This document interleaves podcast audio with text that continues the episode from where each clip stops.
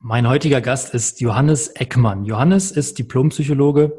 Er selbst kommt aus einer Unternehmerfamilie, ist äh, mittlerweile mehr als 20 Jahre im Bereich Coaching, Training und Moderation tätig und er hat zudem noch mehrere Jahre Vertriebserfahrung, die er vorweisen kann.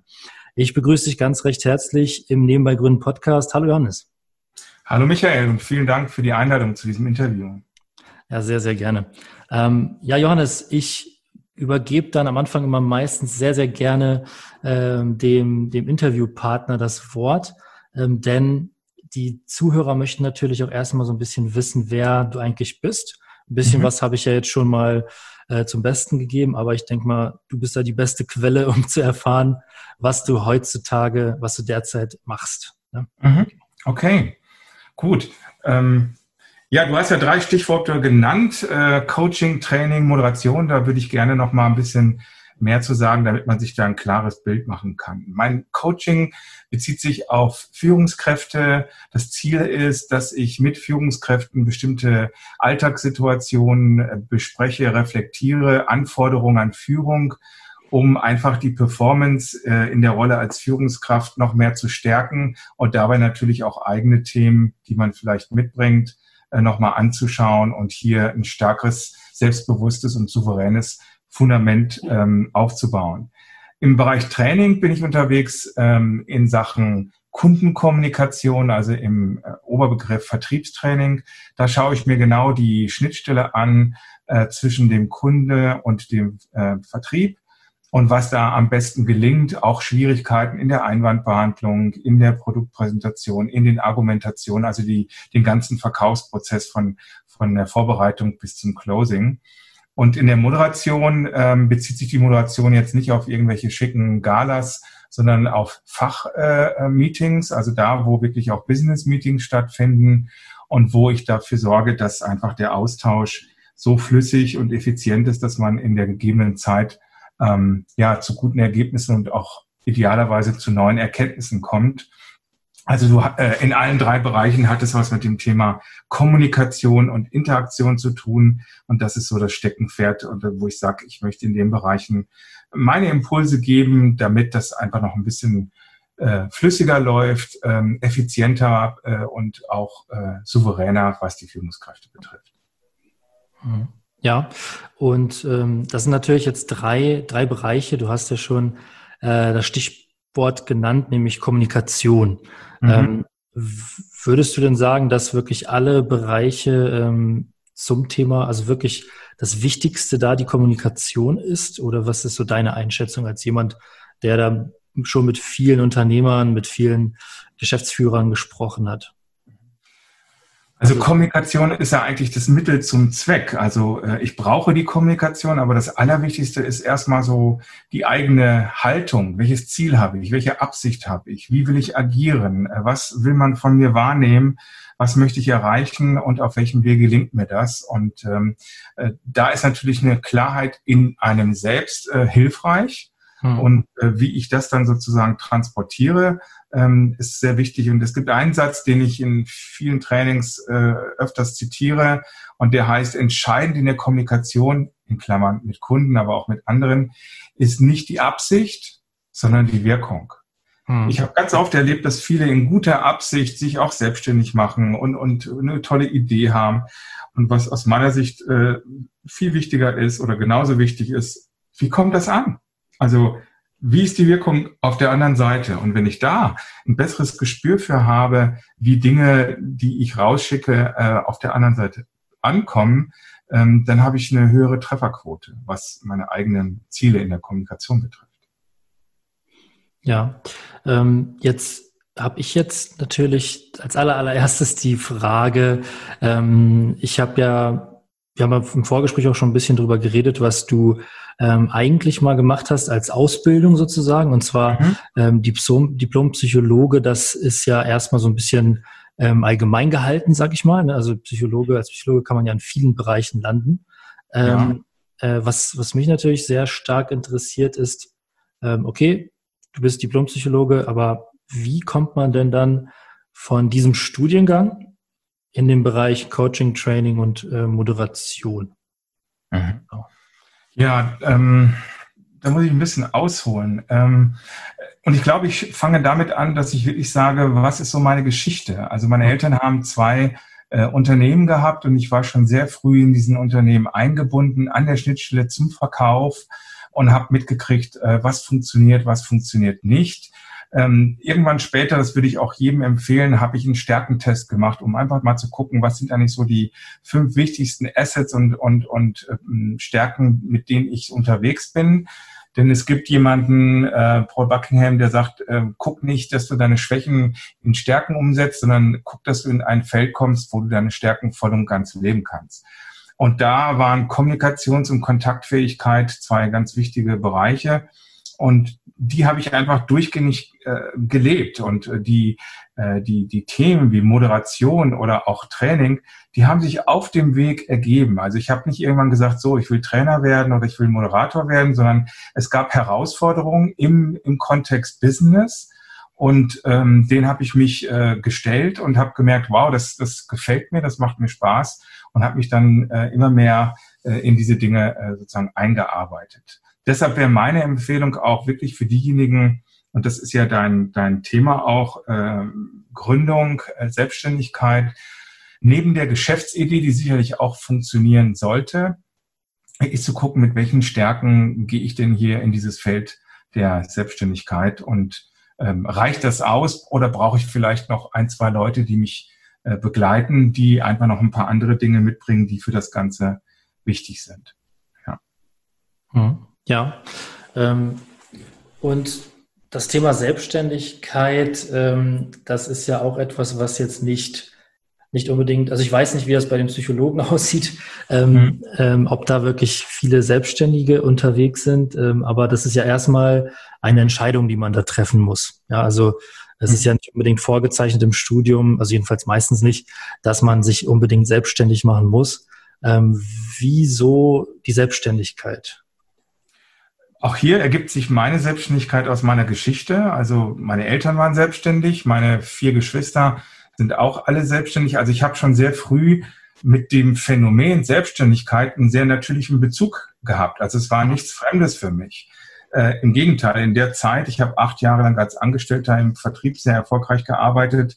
Ähm, da ist mir eher so dieser Rahmen Arbeiten von äh, 8 Uhr bis 18 Uhr äh, war mir zu eng. Teilweise habe ich das dann auch projektbezogen wirklich ausgedehnt, weil einfach die Arbeit anstand, weil es mir auch Spaß machte. Ähm, für mich war Selbstständigkeit ähm, aus meiner Geschichte heraus die ideale Verbindung, gerade weil du auch sagst, so nebenbei gründen, mhm. weil ich dort ähm, eine Position hatte, die ich als Freelancer äh, besetzt habe, also keine bewusst, keine Festanstellung und parallel dazu mein Coaching-Business hier in München sukzessive ausbauen konnte. Und da wollte ich auch nicht immer fragen, kann ich jetzt gehen oder ähm, habe ich da und da jetzt die Möglichkeit, und das habe ich mir mit dieser äh, Position einerseits als Freelancer zu arbeiten, statt in Festanstellung und gleichzeitig parallel dazu mein eigenes selbstständiges Business als Coach aufzubauen. Das war für mich eine, eine ideale Kombination als Zwischenschritt, bis ich dann äh, gesprungen bin und gesagt habe, so und jetzt mache ich eins und zwar nur noch komplett.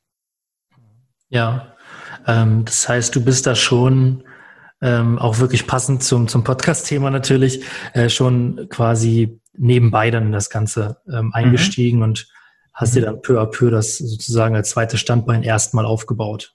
Mhm. Genau, richtig.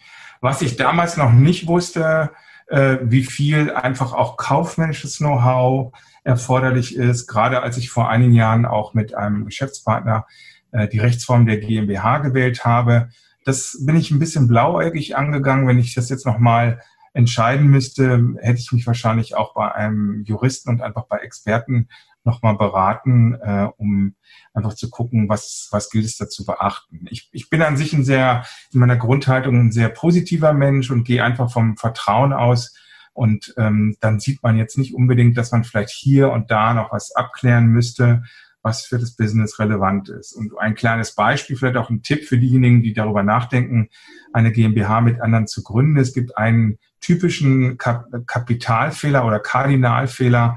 Und das ist der, wenn man zu zweit eine GmbH gründet, dass jeder 50-50 sozusagen an dieser GmbH beteiligt ist. Und das hat das Problem, dass dann, wenn irgendwann Konflikte oder Spannungen äh, auftreten, die äh, Firma, also die GmbH, blockiert ist. Und deshalb sollte es immer eingeben, der 51 Prozent hat, damit die Firma dann auch ähm, entscheidungs- und manövrierfähig ist.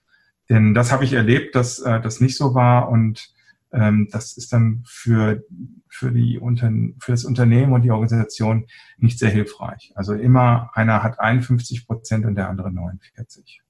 Ja, hm. Wobei ich mir echt vorstellen kann, dass das vielleicht manchmal auch ein bisschen schwierig dann ist, äh, zu entscheiden, wer dann die 51 hat und wer die 49. Ja, ja, das ist jetzt so ein hypothetischer Raum, aber wenn ich jetzt zurückblicke, ähm, äh, vermutlich hätten wir da keine Klärung bekommen, hm. aber dann hätte ich es wahrscheinlich auch nicht gemacht. Ja, hm, ja, ja. Und, ähm, insofern, ja, das sind so, also das Lernen aus diesen Erfahrungen. Hm, eine Frage von dir war ja auch, was waren denn so am Anfang die größten Schwierigkeiten und wie habe genau. ich die überwunden? Ähm, auf der einen Seite war das nichts Fremdes für mich, in diese Selbstständigkeit zu gehen, in diese in Firmengründung. Wenn, dann waren es sozusagen meine inneren Unsicherheiten und Ängste. Also ähm, so der innere Antreiber und derjenige, der sagt, du darfst keine Fehler machen und, und der mich dann selber unter Druck gesetzt hat. Und ähm, gegen diese Unsicherheiten so, der, also der größte Feind war eher in mir. Äh, da kamen Herausforderungen, Projekte wurden angefragt, äh, können Sie das machen? Und ein Teil hat gesagt, ja klar, mache ich. Und als ich dann davor stand, ähm, gab es dann schon auch so einen Anteil in mir, der gesagt hat, Hilfe, wie kriege ich das jetzt hier hin? Ähm, und was ich auch empfehlen kann, wenn irgendwo was ist, such dir jemanden, der dich begleitet. Such dir externe Coaches, such dir einen erfahrenen Rechtsanwalt, such dir jemanden, weil ich glaube, dass äh, ein Phänomen, das ich so im Nachhinein bei mir gesehen habe, ich dachte, ich muss einmal alles alleine machen. Und mhm. ähm, und äh, das, wie gesagt, ist wirklich ein Error im System. Es gibt heutzutage für so viele Themenbereiche Experten. Ähm, das muss nicht sein. Und man kommt dann auch schneller zum Ziel und mit einer höheren Wahrscheinlichkeit auch was äh, sozusagen die Treffergenauigkeit betrifft. Also das würde ich, wenn es jetzt nochmal umdrehen könnte, äh, würde ich auf jeden Fall anders machen. Ja. ja, ja. Würdest du dann auch sagen, dass das so eine super Fähigkeit ist, auch einfach mal ein bisschen bisschen abzugeben, also ein bisschen, ähm, ja, sozusagen nicht immer der Perfektionist sein zu müssen, sondern auch mal sich einen äh, Profi ranzuholen, der dann was für einen macht. Ähm, ja. Ja, erstmal musst du ja erkennen, dass du überhaupt so einen starken Antreiber in dir hast. Also meistens sagt man so, ja, wieso ist doch ganz normal. Ja. Spätestens, wenn man dann im Burnout ist und äh, der Körper irgendwo klare Signale setzt und sagt, ich kann nicht mehr, äh, das ist ja auch so, diese, diese, kennst du bestimmt auch diesen Begriff, selbstständig heißt selbst und ständig. Ja, ja, ja klar, schon mal gehört. ist ja schon sehr abgegriffen, aber ähm, es ist was dran. Und ähm, deshalb meine Empfehlung für diejenigen, die ähm, darüber nachdenken, in die Selbstständigkeit zu gehen, klar, du brauchst ein Ziel, du brauchst eine Vision, du brauchst dein Warum, aber du brauchst immer auch einen Reflexionspartner, mit dem du Dinge ähm, anschauen, reflektieren kannst. Und das sollte möglichst auch nicht äh, die Partnerin sein, sondern jemand, der keine Aktien in dem Ganzen hat. Und da sagt, oh, ich habe noch eine andere Perspektive. Und ähm, ein zweiter Punkt ist, das macht ja auch Sportler aus. Sportler sind, Spitzensportler sind nicht erfolgreich, weil sie so, so gut sind und weil sie Leistung haben, sondern weil sie die Tiefs, die sie zwischendurch auch mal haben, dass sie die besser managen, dass sie durch dieses Loch wieder schneller hochkommen. Das ist eigentlich die Eigenschaft von Spitzensportlern. Und auch solche Tiefs ähm, kommen. Und ähm, ja, und wenn man das dann irgendwo ähm, alleine bewältigt und sich vielleicht noch Vorwürfe macht ähm, und an sich zweifelt, dann wird es schwierig. Und dann braucht es halt jemanden, der einen da richtig gut begleitet. Eigene Motivation, die sollte auch gegeben sein. Eigenes Engagement, aber ich denke, das ergibt sich aus aus äh, dem, was dann dein Herz sagt, wo du deine Leidenschaft hast. Und was auf jeden Fall ich auch noch empfehlen würde für diejenigen, die sich selbstständig machen möchten, schau nach Vernetzung. In der heutigen Zeit ist es so, dass Bekanntheit vor Kompetenz geht.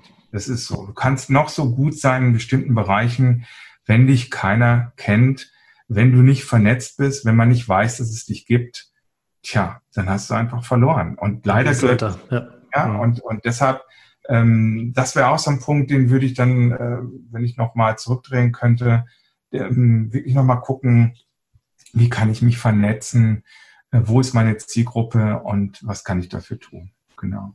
Ja, mhm. ja. Ähm, ja fand ich sehr gut. Also vielen Dank dafür. Ähm, vor allen Dingen ähm, das mit dem, ja, mit dem, ähm, mit der Referenz, also dass man wirklich mal jemanden äh, an die Hand nimmt, der nicht viel damit zu tun hat mit dem Business und nicht die mhm. Partnerin mhm. ist, das finde ich echt gut. Also den Tipp. Mhm. Ja, und traut gut. und sich ruhig auch trauen, da wo erfolgreiche Projekte gelaufen sind, wo Kunden zufrieden sind, ruhig auch fragen, würden Sie für mich vielleicht eine Bewertung auf Google schreiben oder mhm. können Sie mir einfach mal ein Testimonial äh, schreiben? Denn äh, der nächste wird sagen, haben Sie Referenzen? Wo kann ich anrufen, Klar. fragen, ob sie gut sind? Ja, so in die Richtung. Genau. Ja. Jetzt hast du mir die nächste Frage eigentlich auch schon so ein bisschen beantwortet, relativ zu Beginn. Ähm, und zwar, was würdest du denn jemandem raten, der sich nicht traut, sich neben dem Beruf selbstständig zu machen? Ich meine, du hast ja den Sprung gewagt, du hast es ja auch geschafft, mhm. ähm, aber du weißt ja auch aus besser als jeder, der es noch nicht gemacht hat, dass es natürlich erstmal so eine Überwindung ist, ja, das wirklich auch zu machen und auch dann in die mhm. Voll, Vollzeit-Selbstständigkeit zu gehen. Aber was würdest du denn jemanden trauen, der sich da, äh, jemanden raten, der sich das noch nicht traut? Also erstmal finde ich ja diese Frage an sich total klasse. Also äh, was würdest du jemandem raten, der sich nicht traut, sich selbstständig zu machen? In diesem, in dieser Frage steckt ja schon drin, dass derjenige in sich eine Unsicherheit trägt und möglicherweise aber ein starkes Sicherheitsbedürfnis hat. Und das ist auf jeden Fall ein, ein Potenzial für Konflikt und für innere Spannung. Deshalb meine allererste Empfehlung ist, genau hinzuschauen und zu erkunden, was sind denn die Gründe, dass ich mich nicht traue? Wovor habe ich denn Angst? Was befürchte ich? Und das wirklich mal alles auf einem Zettel aufzuschreiben. Und wenn da steht, ich befürchte, dass ich nicht mehr sechs Wochen Urlaub im Jahr habe oder ich befürchte, dass ich nicht jeden Monat regelmäßig mein Einkommen habe, ähm, dann sage ich einfach Vorsicht, dann ist deine Motivation, in die Selbstständigkeit zu gehen, noch zu stark an irgendwelche Sicherheitsaspekte geknüpft. Das könnte für dich schwierig sein. Ja. Mhm. Also ich erlebe es in umgekehrter Form. Mein Bruder ähm, war selbstständig, weil er eben aufgrund seiner Ausbildung das elterliche Unternehmen übernommen hat. Er hat selber geglaubt, er ist kompetent, das zu führen. Dann hat er eine Frau noch gehabt, die das auch glaubte. Und wenn dann hier Selbst- und Fremdwahrnehmung auseinanderklaffen und ich mir nicht dann einen Experten hole, der sich mit bestimmten betriebswirtschaftlichen Themen auskennt, dann kann es schwierig sein. Und das hat im Effekt dazu geführt, dass diese Firma jetzt nicht mehr existent ist. Es hat aber auch dazu geführt, dass mein Bruder jetzt einen Angestelltenjob hat, in dem er sich total wohlfühlt. Also bei ihm war es sozusagen umgekehrt. Ähm, er hat gar nicht gemerkt, Selbstständigkeit ist eigentlich gar nichts für ihn. Also so eine regelmäßige Struktur, 9 to 5, ist nicht abwertend gemeint. Das ist einfach ein anderes Modell, aber es ist eben nicht das Modell von Selbstständigkeit. Wenn ich sage, ich möchte so einen Rhythmus haben, dass ich jede Woche Mittwoch abends mit meinen Kumpels Skat spielen kann und samstags hier zum Sport gehen kann und wenn ich so einen geregelten Rhythmus mir wünsche, ähm, dann sage ich, ähm, denk darüber nach, ob Selbstständigkeit für dich was Richtiges ist. Denn am Anfang braucht so ein Baby einfach auch viel Zuwendung und, äh, und Zeit. Das heißt nicht, dass das immer so bleiben muss. Äh, wenn es dann wächst, kann man das irgendwann äh, sich ruhig auch aus einrichten. Das ist ja das Schöne, dass man dann auch antizyklisch sich die Dinge planen kann. Aber die Frage an sich, was würdest du jemandem raten, der sich nicht traut, selbstständig, sich selbstständig zu machen, ist erstmal zu gucken, was genau sind meine Bedenken? Und dann muss ich bereit sein, mich vielleicht dorthin zu entwickeln. Also wenn ich erkenne, das und das brauche ich noch nicht, äh, habe ich noch nicht, das muss ja nicht sein. Also ich kann das ja alles entwickeln, aber ich muss zumindest bei mir klären, bin ich bereit, all diese Dinge, die es vielleicht noch braucht, zu entwickeln. Und heißt Zeit zu investieren, aus meiner Komfortzone rauszukommen, in die Lernzone zu gehen und zu sagen, ja, ich wachse daran. Also die eigene Risikobereitschaft muss ich noch klären. Ja. ja. Und ähm, was ich auf jeden Fall auch empfehlen würde, ist, sich jemanden zu nehmen, ob das jetzt ein Business Angel ist. Es gibt manche, die machen das auch sozusagen ehrenamtlich, um die eigene Vision und Geschäftsidee wirklich nochmal zu prüfen. Nicht nur kann ich das, sondern gibt es einen Markt und gibt es Menschen, die bereit sind, dafür zu zahlen. Denn dann, wenn das nicht der Fall ist, dann kann ich noch so leidenschaftlich von etwas begeistert sein, dann wird sich das nicht umsetzen können. Und was ich auch empfehle, ich wiederhole mich da, such dir einen Coach, der dich begleitet. Und nimm nicht unbedingt deine Partnerin oder jemand aus deinem Verwandtenkreis, sondern such dir jemanden, der sich damit schon ein bisschen auskennt und der einfach wertungsfrei sagen kann, hey, hast du an die schon mal gedacht? Ich hätte hier noch eine Idee, guck mal auf das und das. Also nur Begeisterung alleine ähm, reicht in der heutigen Zeit nicht aus. Und das, du selber unterstützt ja auch durch Marketingaktivitäten, jemanden bekannter zu machen. Und möglicherweise ähm, hast, siehst du da Ähnlichkeiten, dass es einfach wichtig ist, sich da einfach begleiten zu lassen. Ja, klar. Ja, mhm. ja ich meine, auch Coaching und Mentoring, das kann man ja immer, ähm, das kann sich ja ganz anders auswirken, beziehungsweise man kann das ja immer anders ähm, fassen. Mhm. Also so ein Coach kann natürlich jemand sein, der einen jeden Tag anruft und so ein bisschen ähm, in den Hintern tritt, auf Deutsch gesagt. Oder es kann auch jemand sein, der einfach wichtige Impulse gibt oder äh, bestimmte Bereiche ausbaut und dann ähm, einem dann da eben so einen Vorsprung verschafft. Ne? Das muss ja, ja das ist ja auf ganz andere ähm, Weisen, Arten und Weisen möglich. Ähm, und ja, aber im Bereich Coaching, da höre ich ja ganz oft, ähm, dass dann die, ja, dass dann der Einwand kommt, dass das halt relativ teuer ist und so weiter. Was würdest du denn jemandem sagen, der da Oh, ja, das, ich das, meine, das, auf, aufgrund meiner, hier, hier, kommen jetzt zwei Sachen zusammen. Einmal meine eigene Erfahrung und natürlich auch äh, ähm, das, was ich in Vertriebstrainings vermittle. Wenn ein Kunde sagt, es ist mir zu teuer, dann heißt das für mich übersetzt immer, ich habe den Wert einer Leistung noch nicht erkannt. Mhm. Und wenn ich den genau. nicht erkannt habe, ist alles zu teuer. Also dann ja. darf ich einfach die Wertigkeit nochmal rüberbringen. Das ist das eine. Und das Zweite, so war es bei mir, ich habe ja auch sehr viele Weiterbildungen und Coaches in Anspruch genommen. Und natürlich hat es manchmal gezwickt, wo ich dann denke, okay, äh, eine Woche Italien oder zwei Tage bei diesem Coach. ja. Und, und das ja. ist dann aber auch immer so ein Punkt, wo ich prüfen darf, wie wichtig ist es mir, das und das zu erreichen? Wie wichtig ist es mir, das und das zu lösen? Und bin ich bereit, dafür diesen Preis zu zahlen? Und wenn ich dann sage, nee, bin ich nicht bereit, ich will weiter noch ein Jahr leiden, okay, dann ist das einfach auch eine Entscheidung. Ja. Mhm. Und ja. bisher habe ich äh, die Erfahrung gemacht, wenn ich etwas wirklich will äh, und es hat einen entsprechenden Preis, dann kriege ich das irgendwie hin, dass ich das, dass ich das finanziert kriege. Und wenn ich meine Tante oder meinen Vater oder wen auch immer frage, äh, ob es irgendwo einen Job gibt, den ich jetzt gerade machen kann, damit ich äh, mir das verdiene oder ich auf was anderes verzichte. So, alles auf, also Prioritäten setzen. Das ist immer wieder so, wie wichtig ist mir das? Und ein Punkt möchte ich nochmal einbringen, den ich öfters erlebt habe, auch wenn ich so, ähm, so nach links und rechts schaue. Das ist dieser Mythos ähm, dieser Freiheitswiese der Selbstständigkeit. Keiner schreibt mir vor, wann ich kommen soll, äh, wann ich zu, wann ich sozusagen, wie lange ich bleiben muss. Also diese ganzen Zwänge. Ähm, aus meiner Sicht ist das ein bisschen ähm, sehr naiv gedacht. Und man sollte schon ganz genau gucken, was heißt denn Selbstständigkeit? Was bin ich bereit dafür auch äh, aufzugeben? Äh, und aber dann auch zu wissen, es ist kein Verzicht, sondern es ist nur aufgeschoben, weil irgendwann kommt ja der Erfolg und dann ist es cool zu sagen, okay, ich gehe nicht an einem Samstag oder Sonntag in die Stadt, wo alle einkaufen oder herumlaufen, sondern ich kreiere mir meinen äh, Workload so und meine Termine, dass ich in der Woche mittwochs einen Tag habe, wo ich das dann machen kann. Ähnlich wie die Friseure, die das ja auch dann so einen freien Mittwoch oder Montag haben. Und dieses antizyklisch Leben, das hat schon, das hat schon für mich eine Qualität. Ich wohne ja hier im Großraum München und ganz ehrlich, am Wochenende würde ich mir nichts äh, antun, dass ich zum Starnberger See fahre, alle tummeln, gerade im ja. Sommer.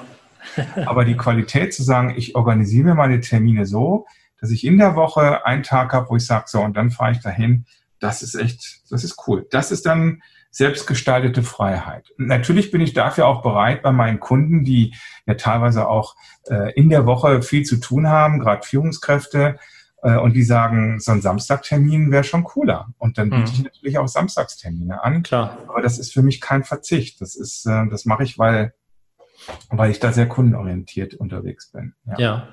Würdest du denn da auch ein bisschen weiter noch gehen mit dieser, mit diesem Gedanken? Weil für mich, ähm, für mich stellt sich das immer so dar, dass man ja als Selbstständiger, das hast du ja auch schon gesagt, mhm. äh, am Anfang natürlich nicht so viel, vielleicht nicht so viel verdient oder vielleicht sogar gar nichts oder vielleicht sogar investieren mhm. muss und dann eher im Minusbereich erstmal ist. Mhm. Ähm, doch man, man, man, man lebt ja quasi ja relativ bescheiden zunächst. Man steckt sehr viel mhm. Energie in die Arbeit ja. und dann ähm, hat man aber dann in der Regel dann irgendwann mal, wenn alles natürlich gut gelaufen ist, dann mhm. eben diese Freiheiten, die man sich sozusagen dann für später er, erkauft hat, in Anführungsstrichen. Ne? Mhm. Ja. ah, du meinst, am Anfang sind die Ressourcen nicht da, also muss man so ein bisschen durch so eine Trockenphase durch, bis man dann irgendwann die entsprechenden äh, Coaches und Experten sich äh, zu Rate ziehen kann? Nee, ich meine ich mein generell, dass der Lebensstandard ja vielleicht gerade bei Startups, wenn man beginnt, jetzt nicht so hoch ist, dass man halt viel Zeit und Geld eher in Reinvestments steckt, auch in sich selber vielleicht oder als Unternehmen. Mhm. Ähm, und dann dafür natürlich erstmal auf Dinge wie Urlaub oder so verzichtet, weil man natürlich erstmal sein, sein, sein äh, Unternehmen oder seine Selbstständigkeit voranbringen möchte. Mhm. Und ähm, dafür erhofft man sich oder möchte man natürlich dann später, wenn alles etwas ruhiger läuft, wenn man die entsprechenden mhm. Kunden hat, wenn man äh, volle oder halbvolle Auftragsbücher mhm. hat, ähm, erhofft man sich natürlich dann äh, diese Freiheit wieder wieder zu haben, ne? beziehungsweise dann sogar mehr Freiheit als derjenige, der die ganze Zeit auf einem gleichen Level in einer selbst äh, in einer ähm, Angestelltenverhältnis gearbeitet hat. Ne? Es klingt logisch, so wie du das gerade skizzierst. Ähm, ich erlebe das Gegenteil. Also okay. diejenigen, die dann schon in so einem Hamsterrad drin sind, ähm, werden nicht den Moment erkennen, ah, jetzt könnte ich rausgehen und mir mal einen Tag, nee, das werden die nicht machen. Die sind in dieser gewohnten, in diesem gewohnten Rhythmus drin. Und an welchen Kriterien, es sei denn, sie haben sie vorher festgelegt, ab dem und dem Umsatz oder ab dem dem Gewinn, äh, werde ich mir einen Tag die Woche rausnehmen und bin dann nicht da. Aber das äh, tun die wenigsten. Ähm, ich glaube, so läuft es nicht. Ich glaube, man sollte am Anfang schon festlegen, äh, ab wann man diese Dinge sozusagen äh, als äh, Zwischenziele definiert. Und vielleicht noch ein Punkt am Anfang. Wenn ich merke, dass ich da eine tolle Idee habe und es ist auch alles ganz schön, wenn der Eckmann dann so erzählt, so ja und nochmal ein Coach an die Seite, aber ich habe halt gerade nicht die begrenzten Mittel. Es ist alles eine Frage der Verhandlung dann kann ich zu jemandem hingehen und sagen, du pass mal auf, ich habe mir eine super Idee, äh, ich möchte jetzt hier die Abkürzung nehmen, ich brauche jetzt einen Coach, können wir irgendeinen Deal machen, äh, dass du mich da jetzt zum bestimmten Ziel hinboxt und wenn ich das erreicht habe, äh, dann ähm, zahle ich dir den Betrag X. Hm. Warum nicht? Ja. Oder, oder dann mache ich äh, das und das für dich oder, oder irgendwelche Deals, die da möglich sind. Also für mich ist das alles eine Form der Verhandlung äh, klar gibt es dann auch Coaches, die sagen, es ist ganz klar, das ist mein Stundensatz und wenn du den nicht hast, dann komm einfach im einen Jahr wieder. Ja, aber dann kann man auch gucken, okay, was sind das für Coaches? Denen geht's ja nur um, äh, um, um das Geld. Ähm, ich habe durchaus auch Deals, wo ich dann gesagt habe, äh, wir vereinbaren ein Erfolgshonorar. Aber dazu muss ich natürlich auch ein bisschen prüfen, ist da eine klare Absicht? Äh, gibt jemand Gas? Habe ich hier die Wahrscheinlichkeit, dass jemand mit den Impulsen, die ich ihm gebe, auch wirklich was macht? Und wenn ich da so dreimal mir ein Ja gebe, dann äh, kann es durchaus sein, dass ich auch solche Deals eingehe. Ja. Hm. Ja. Also ich will damit einfach nur sagen, diejenigen, äh, die am Anfang stehen und sich selbst reflektieren und sagen, ja, das könnte Sinn machen, mir jetzt jemand als Begleiter äh, an die Seite noch zu nehmen, der mich einfach ja einmal im Monat, mit dem ich einmal im Monat über bestimmte Themen reflektiere, dem mir auch mal sagt, ich sehe was, was du nicht siehst. Ähm, und das hilfreich ist, ähm, je früher, desto besser. Also nimm die Abkürzung und such die Experten. Das ist mein Tipp. Ja, ja. Ja, vielen Dank, Johannes. Ähm, vielen Dank für die, für die ehrlichen Worte und für die ähm, wie ich finde, auch sehr, sehr ähm, ausführliche und ehrliche Beantwortung der Fragen. Mhm. Ähm, und die letzte Frage, die ich noch habe, ist tatsächlich, ähm, wo kann dich persönlich denn jemand finden, der Interesse daran hat, ähm, ja, Coaching zu machen, mit dir mhm. vielleicht mal über, über die Themen zu sprechen. Wie kann man da Kontakt mit dir aufnehmen? Ganz einfach einfach auf meiner Website www.eckmann wie Rundfrau, also ECK, M-A-N-N, minus consulting.de und da habe ich auch ganz bewusst kleine Videoclips äh, auf dieser Website, weil ich der Meinung bin, dass man über das geschriebene Wort auch ein bisschen was von dem anderen mitkriegen muss, äh, um zu gucken, könnte das passen oder nicht. Und seit neuestem habe ich natürlich auch die Möglichkeit, äh, Video-Coachings zu machen. Auch meine Erstgespräche, die ich äh, anbiete, laufen erstmal ähm, über, über Video. Und äh, dann findet bei mir eine klare Auftragsklärung statt. Also es das heißt, ich erfasse so ein bisschen, was ist denn so das Thema, was jemand hat. Und hier vielleicht noch ein Tipp äh, auch in die Runde. Hm, Fange ich an, indem ich sage, mal angenommen, wir sind ein halbes Jahr weiter. Woran würden Sie erkennen oder würdest du erkennen, dass der Eckmann einen richtig guten Job gemacht hat? Und in diesem, in dieser Frage eröffnet sich für mich dann ein sehr klarer Erwartungskorridor und ich kriege mit, was diejenigen für sich von diesem Coaching ähm, erhoffen, was dann anders ist. Und das ist ein sehr hilfreicher Start, um dann die Auftragsklärung vorzunehmen. Ja, also für mich ist wirklich so, die, die, also je, je klarer ich in bestimmten Situationen bin und auch klarer bin, wo ich gerade stehe und wo mein Weg hingeht, desto besser können dann die nächsten Schritte erfolgen. Und die, ja. und, und bei mir war es so, manche Schritte haben sich einfach unter meinen Füße gelegt. Also der Weg ergibt sich auch im Gehen. Also ich habe nicht gesagt, so, ich will jetzt irgendwie Moderator werden, aber irgendwann hat mich jemand gefragt, könnten Sie sich vorstellen, auch meine Aufsichtsratssitzung zu moderieren?